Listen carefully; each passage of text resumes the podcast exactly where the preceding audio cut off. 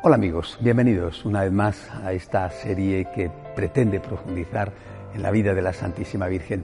Eh, en estos primeros capítulos de la serie estoy fijándome en la etapa inicial eh, de la vida de María antes de aquella aparición del ángel Gabriel de, la Anunciación en la que empieza una etapa nueva.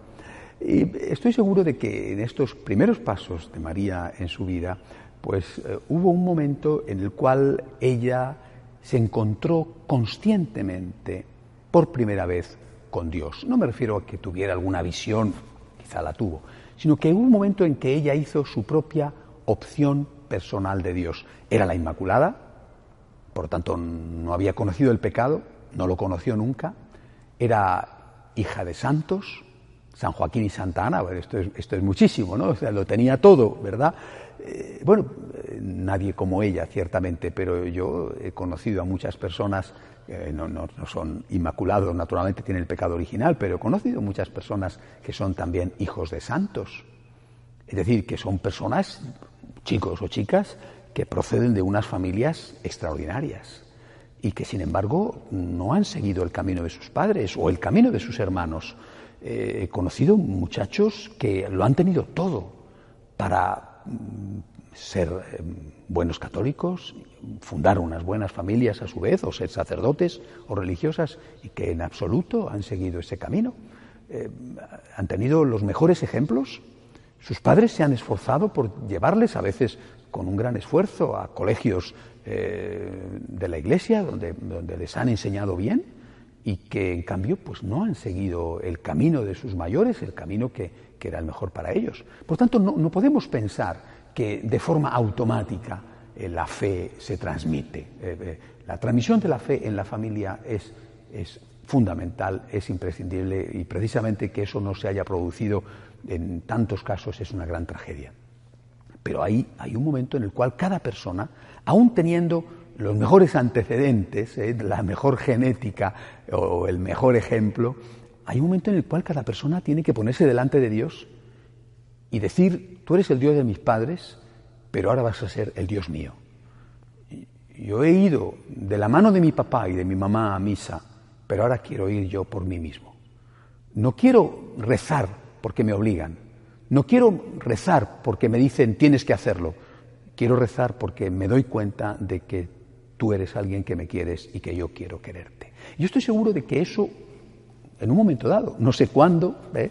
Eh, me imagino que pronto, apenas tuvo la Virgen María uso de razón, ¿verdad? Pues eh, le sucedió a ella.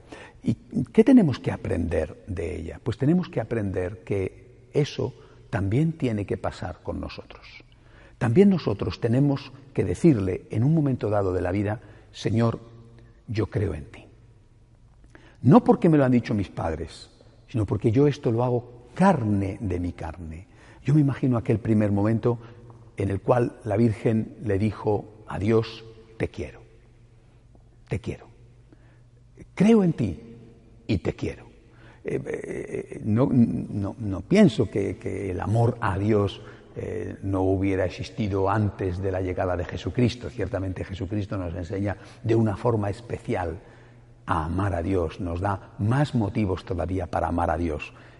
Yo estoy seguro de que la Virgen, en su primera infancia, cuando, cuando empezó a tener ese uso de razón, hizo suya la fe de sus mayores, la fe de sus padres, la hizo carne de su carne y le dijo a Dios, te quiero. Y le dijo, gracias. Y le dijo, puedes contar conmigo, aquí estoy. He recibido tanto de ti, soy, soy tu sierva, soy tu adoradora, soy tu hija, soy tu esclava. Aquí estoy, puedes contar conmigo. Eres el primero en mi vida, lo más importante en mi vida. Y eso tenemos que hacerlo cada uno de nosotros.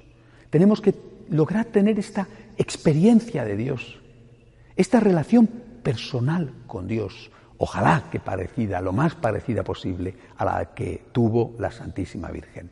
Señor, aquí estoy. Me reconozco como una criatura tuya, como un hijo tuyo. Señor, gracias, Señor, te quiero. Yo les invito a ustedes una vez más a que los que deseen profundizar en esta espiritualidad del agradecimiento, de imitación de la Virgen, se pongan en contacto conmigo. Hasta la semana que viene, si Dios quiere.